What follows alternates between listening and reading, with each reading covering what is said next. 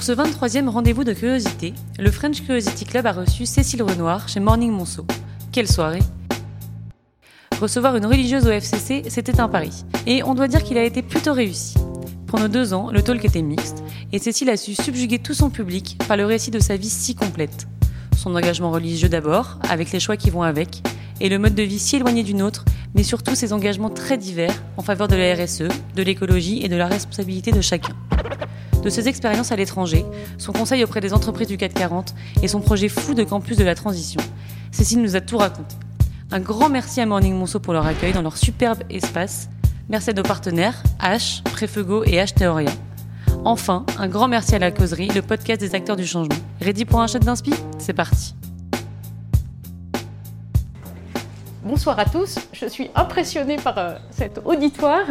Euh, merci à Margot, Marie, à l'équipe qui euh, a préparé tout ça. Alors, ce qui m'a été demandé, c'est peut-être d'axer les choses autour de la foi à différents niveaux. Alors, j'avais envie de commencer en préambule en citant Noël Copin, qui est un journaliste qui est décédé il y a quelques années et qui avait écrit un livre dont le titre était, ou est toujours d'ailleurs, Je doute, donc je crois. Donc, est-ce que tout le monde entend C'est bon, c'est mieux comme ça. Euh, première chose, c'est que euh, la foi, c'est pas un paquet de certitudes euh, tout ficelé une fois pour toutes. la foi, c'est un cheminement. je pense que dans le terme foi, il y a un mot qui est absolument central, c'est la question de la confiance. Et ce que je vous propose ce soir, c'est de réfléchir en trois temps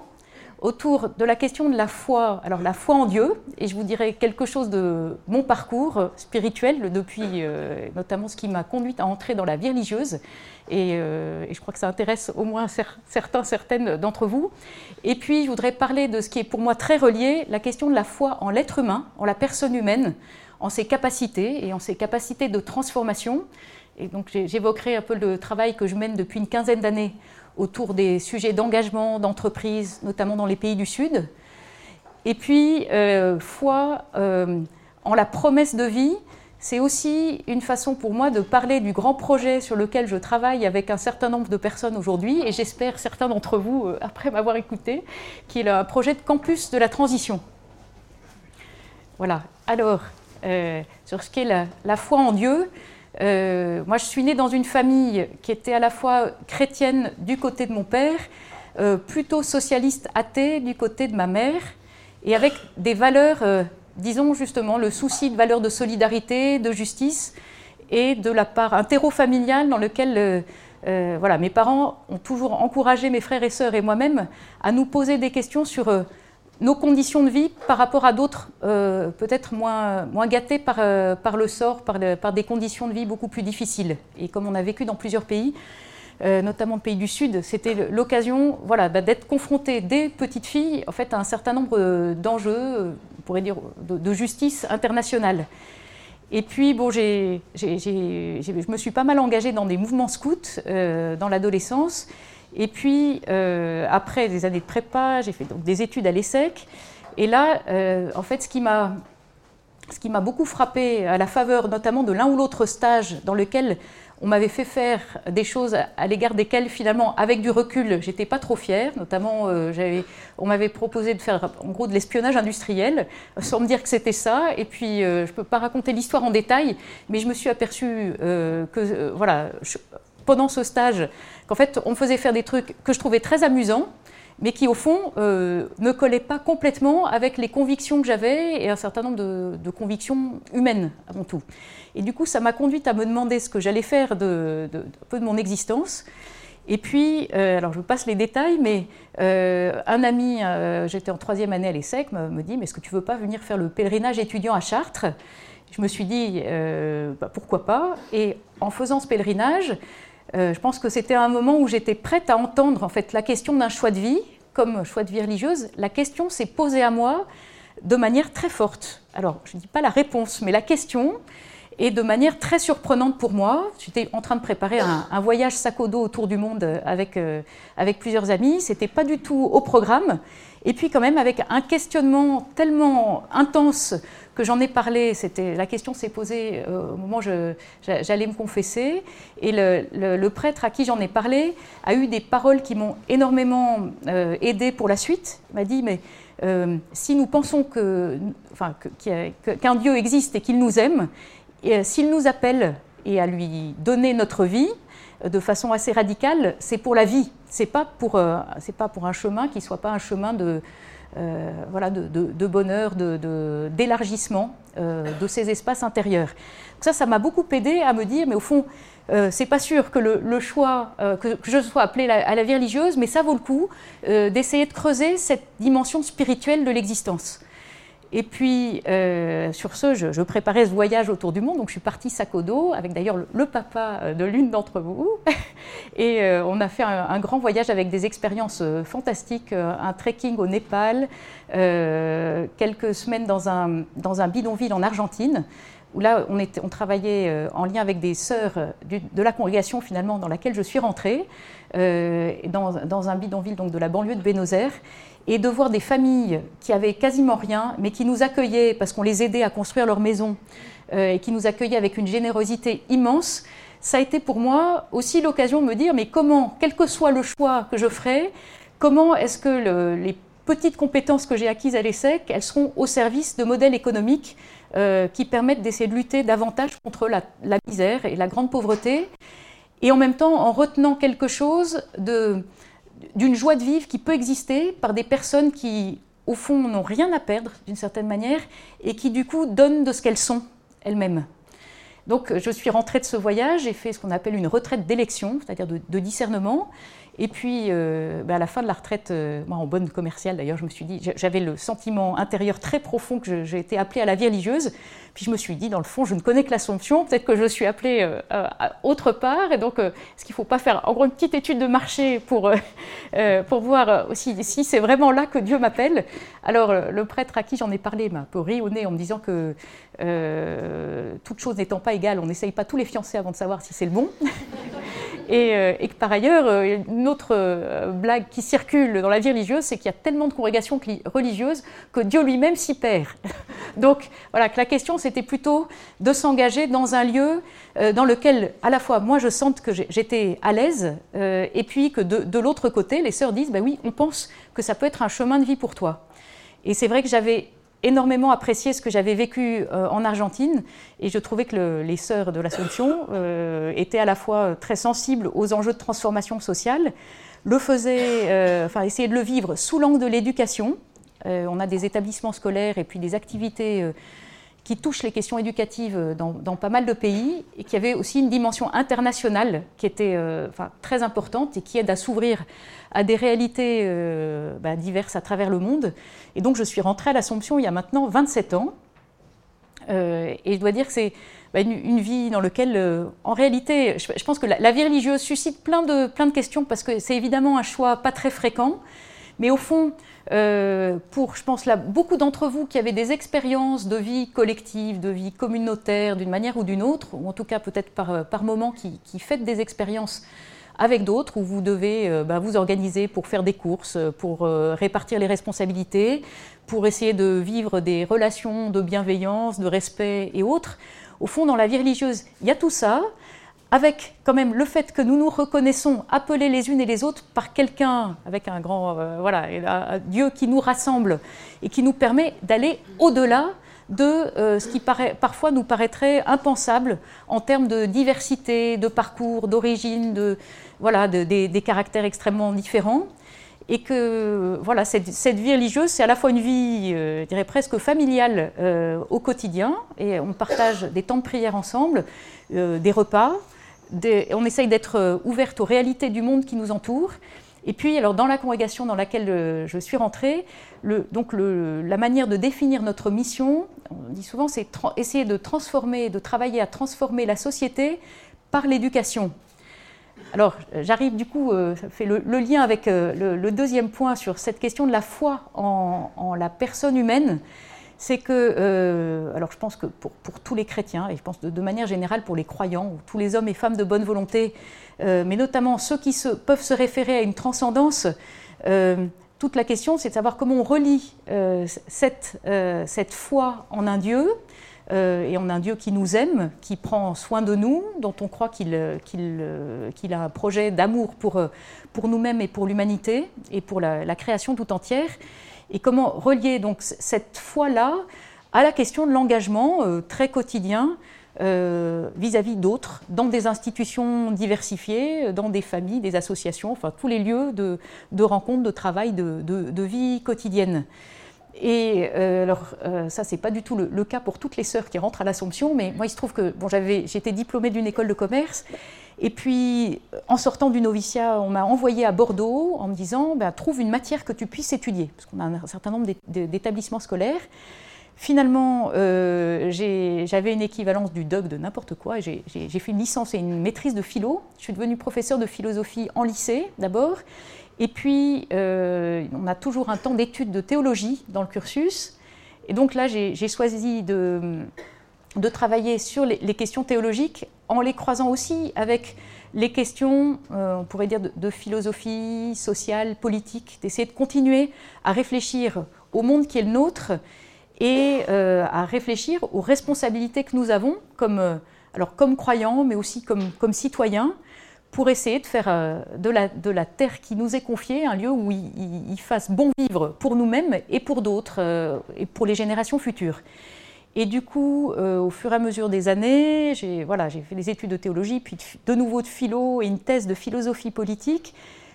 sur les questions d'engagement des multinationales dans les pays du Sud. Et en fait, depuis une quinzaine d'années, je travaille sur les sujets de responsabilité des entreprises alors, je, pense qu'il y a un certain nombre d'entre vous qui sont familiers des notions de RSE, responsabilité sociale d'entreprise. À vrai dire, j'aime pas trop le terme parce que je trouve qu'il a euh, souvent tendance à définir un secteur qui serait à côté euh, de ce qui compte vraiment, qui est quand même la création de valeur économique et financière. Puis on, aurait à côté la RSE comme en gros ce que les entreprises choisissent de faire à côté du, du cœur de métier. Or, euh, ben moi, toute la réflexion que j'ai essayé de mener là, depuis une bonne dizaine d'années dans le cadre d'un programme de recherche que j'ai créé à l'ESSEC, et puis dans les enseignements, euh, et puis des, interactions avec euh, différents types de personnes, que ce soit des, des, gens du monde académique, des professionnels, de grandes entreprises, d'entreprises du secteur de l'économie sociale et solidaire, des gens qui travaillent dans des ONG, et puis les communautés locales qui sont affectées par par des filiales de grands groupes. Donc euh, j'ai eu un certain nombre de conventions de recherche euh, pour essayer d'étudier tout ça. ça m'a mis en lien avec des personnes de monde qui parfois se côtoient sans se connaître vraiment, qui dialoguent assez peu. Et donc l'idée, c'était d'essayer de, contribuer pour ma part à approfondir un certain nombre de sujets, disons de, liés à ces, questions de justice très locales, mais aussi qui rejoignent des questions de justice planétaire et qui rejoignent aussi notamment les questions d'écologie, de, préservation de la biodiversité, euh, du climat, enfin tout ce dont on entend euh, beaucoup parler de plus en plus euh, aujourd'hui, et d'essayer de réfléchir à la hauteur des enjeux, en prenant conscience de plus en plus que les questions écologiques sont aussi des questions sociales, qu'on ne peut pas s'intéresser aux plus pauvres sans regarder en même temps ce qui se passe pour les écosystèmes, pour la planète, et que par ailleurs, quand on regarde les questions écologiques, eh ben, il faut en même temps, à chaque fois, euh, regarder ce qu'il en est pour les plus, les plus vulnérables aujourd'hui et demain. Et du coup, ça, ça a évidemment des conséquences sur la façon de réfléchir au modèle économique, et en essayant de ne pas se payer de mots, et justement de refuser un discours parfois euh, un peu complaisant, qui aurait tendance à dire, mais oui, le développement durable, euh, on va arriver à mettre ensemble la croissance économique, le progrès social, la protection de l'environnement, en faisant comme si c'était du gagnant-gagnant à tout coup. Et euh, voilà, moi, il y a une des choses auxquelles je tiens beaucoup, c'est de, peu de, critiquer une perspective qui serait, euh, en fait, qui, qui, peut se payer de mots et qui ne nous rend pas attentifs en profondeur aux grandes tensions qu'expérimentent nos sociétés. Alors, je pense que si j'interrogeais les uns et les autres, vous avez des expériences variées, euh, que ce soit des dysfonctionnements de nos modèles du point de vue des questions écologiques, ou du point de vue des enjeux de fracture sociale. on pourrait, enfin, il y a des tas, des enjeux culturels dans différents, dans différents pays. Il y a des tas de choses qui ne tournent pas rond, et on sent bien qu'il y a aussi beaucoup de gens qui prendre un tout petit peu d'eau. C'est mauvais.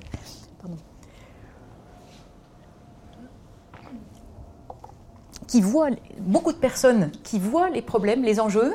qui reconnaissent qu'aujourd'hui les trajectoires, si on peut dire, sur lesquelles nous sommes, du point de vue de nos modèles économiques, sont absolument pas des trajectoires qui vont nous permettre d'aller dans le sens de la réalisation de l'accord de Paris sur le climat ou de mettre vraiment en œuvre les objectifs du développement durable que l'ONU a adoptés euh, en 2015. Donc, si on regarde ça avec un peu de lucidité, de courage, on se dit, ben voilà, comment est-ce qu'on fait pour que tout ça, on ne fasse pas soit le dos rond en se disant, ben voilà, c'est comme ça et j'y peux rien, et en gros, je, profite de, ce qui est devant moi, euh, dans ma petite sphère, et sans trop me poser question. Ou alors, euh, comment est-ce que je fais pour ne pas me laisser submerger par tous ces éléments qui, c'est vrai, nous dépassent, euh, et, en se disant, mais voilà, je n'ai pas de vraie marge de manœuvre, et comment transformer ce qui est de l'ordre de la, d'une certaine manière, de la menace, ou de la menace presque assurée de la catastrophe à venir si on continue sur, euh, sur nos courses folles, pour transformer ça en promesse et en espérance pour nous-mêmes et pour d'autres, comme quelque chose qui ait du sens. Et ça, ce qui me frappe beaucoup aujourd'hui, euh, dans des, dialogues que j'ai avec des acteurs, alors euh, soit c'est vrai que de temps en temps c'est avec des PDG de grandes entreprises, mais c'est aussi avec des gens qui peuvent être des ouvriers dans des filiales de, sous-traitants de, grandes entreprises et qui, et, qui, ont aussi un autre regard sur ce qui se pose, sur ce qui se passe et sur les, capacités d'action, c'est de voir qu'il y, a en même temps des prises de conscience qui font qu'au moins dans le discours, il y a une reconnaissance de la gravité des enjeux et euh, certains efforts, alors un peu balbutiants, pour essayer de s'y prendre autrement. Et en même temps, et je vais arriver à, mon troisième point, qui est cette question d'une foi en une promesse de vie qui nous est donnée collectivement, c'est que euh, ce dont je suis témoin, c'est de plus en plus de remise en cause personnelle, mais aussi euh, de rencontres avec des personnes qui se sentent prisonniers, prisonnières euh, du cadre institutionnel dans lequel il ou elle se trouve qui se disent bah oui tout ça moi j'ai envie de changer des choses je vois bien que ce que je vis dans mon entreprise n'est pas cohérent avec ce qu'il faudrait à plus grande échelle mais euh, je suis quand même contente d'avoir un job. Et puis euh, c'est pas si évident de se dire quoi faire comment autrement. Et puis il y a, depuis 3-4 ans je rencontre de plus en plus d'étudiants qui manifestent euh, leur, euh, leur frustration, d'une certaine manière, à l'égard de, de, la dissonance qu'ils perçoivent entre un certain nombre de cours qu'ils reçoivent à l'ESSEC ou ailleurs, dans lequel il y a des enseignants qui essayent vraiment de les, de les faire bouger, de susciter leur intérêt pour bah, la recherche de modèles économiques qui soient euh, durables, plus équitables, et puis en même temps quand même des cursus qui sont euh, des cursus dans lesquels on continue à enseigner la macroéconomie, la finance, la compta, euh, un peu comme si de rien n'était, et comme si euh, tout, pouvait continuer à se passer sans trop de problèmes, voilà, comme, il y a, 10 ans ou plus. Et du coup, voir la frustration d'un certain nombre d'étudiants qui, qui, me disent soit les cours de RSE, c'est du bullshit, je les, je les cite, soit euh, se dire, bah, au fond, est-ce que euh, tout ça, il n'y a pas un vrai problème dans la manière dont les choses sont conçues? Parce qu'il peut y avoir quelques cours plus pertinents, mais dans le fond, euh, est-ce que ça, ça peut contribuer vraiment à changer les choses dès lors qu'on continue à nous formater d'une façon qui n'est pas cohérente? Et du coup, en discutant avec à la fois des, amis euh, cadres, cadres dirigeants de grands groupes, des amis qui sont dans le secteur de l'ESS, certains de mes doctorants, des jeunes professionnels, en leur disant, mais au fond, est-ce que ça vaudrait pas le coup de, euh, de créer une petite institution à côté de ces grandes écoles et universités pour essayer de former à la transition écologique et sociale euh, de manière plus cohérente? Est-ce que ça ne serait pas une idée intéressante à explorer? J'ai commencé à poser la question il y a un an et demi, euh, donc à des, amis, des gens de confiance euh, voilà, autour de moi, et tout le monde m'a dit, mais vas-y, et si tu montes un groupe de travail, et si tu lances quelque chose, nous, on veut en être.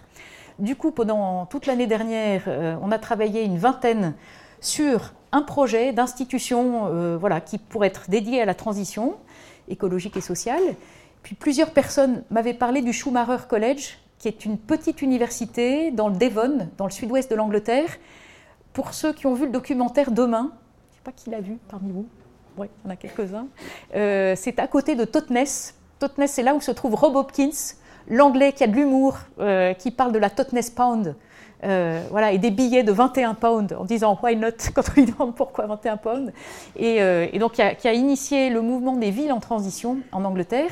Et il y a à côté de Totnes donc cette petite université qui a été créée par Satish Kumar, qui est un Indien euh, d'inspiration gandhienne, qui propose justement depuis 25 ans des formations, soit des masters, chaque année pour un petit nombre d'étudiants qui viennent du monde entier, euh, et puis il y a ce qu'ils appellent des short courses, donc des formations plus courtes pour des gens qui viennent du monde associatif, d'entreprises, de toute taille et de tous horizons, pour se former, justement essayer de réfléchir autrement. Et donc, en gros, ce qu'on essaye de, construire en ce moment, avec, euh, donc maintenant on est une bonne trentaine à travailler sur le projet, euh, pour l'instant tous bénévoles, mais en espérant qu'on puisse euh, bientôt salarier l'un ou l'autre, c'est d'essayer de faire la même enfin, quelque chose d'un peu semblable en France. Et en fait, là, il y a eu un, peu un, accélérateur de ce projet depuis six mois, parce que la responsable de nos communautés en France, avec, laquelle je discutais en novembre en lui disant combien j'avais un projet collectif euh, qui était enthousiasmant, mais euh, vis-à-vis duquel il y avait un grand manque, c'était le, manque d'un lieu qui nous permette euh, d'avoir un lieu dans lequel on, construise ce projet, bah, m'a proposé de mettre à notre disposition une propriété de 12 hectares avec un château du XVIIIe siècle qui a été jusqu'à il y a deux ans un collège et lycée horticole, donc en Seine-et-Marne, avec des enfants qui étaient souvent des enfants en difficulté sociale puis le, collège a dû fermer euh, pour des raisons financières. Il reste un centre d'apprentissage au métier du cheval, dans un bâtiment, et puis sinon, ben, il y a des euh, bâtiments inoccupés euh, qui ne demandent qu'à être voilà, utilisés pour ce projet, dans lequel l'idée, c'est vraiment de favoriser des pédagogies, comme on dit aussi en Angleterre, très holistiques, qui prennent toutes les dimensions de la personne, qui font appel pas simplement à la tête, mais aussi au cœur et au corps, qui soit lié à un territoire. Et ça, euh, je pense qu'il y a un des gros sujets, peut-être qu'il y a un sujet pour votre génération aussi, c'est de ne pas former que des gens qui, euh, fassent partie des élites cosmopolites, euh, qui se trouvent finalement très bien aux quatre coins du monde parce qu'elles ont les mêmes repères que les élites un peu partout. mais c'est comment former des personnes qui soient vraiment enracinées dans des territoires, qui côtoient euh, des personnes de différents milieux sociaux euh, et aussi des plus pauvres, euh, et qui arrivent à monter des projets ensemble pour essayer justement de vivre et d'expérimenter pour soi-même ben, comment un, chemin de mise en transition personnelle et collective est aussi un chemin qui soit porteur de vie et de sens. Donc on est en train de, travailler là-dessus avec ben, déjà le, le, première étape, c'est de d'aller s'installer sur place parce qu'on s'est dit ben, on va essayer de euh, faire des travaux là, de, premier aménagement dans une partie du château pour s'y installer à quatre d'abord mais je pense que notre communauté de départ va grossir assez vite avec des personnes qui soient de différentes confessions euh, de différents horizons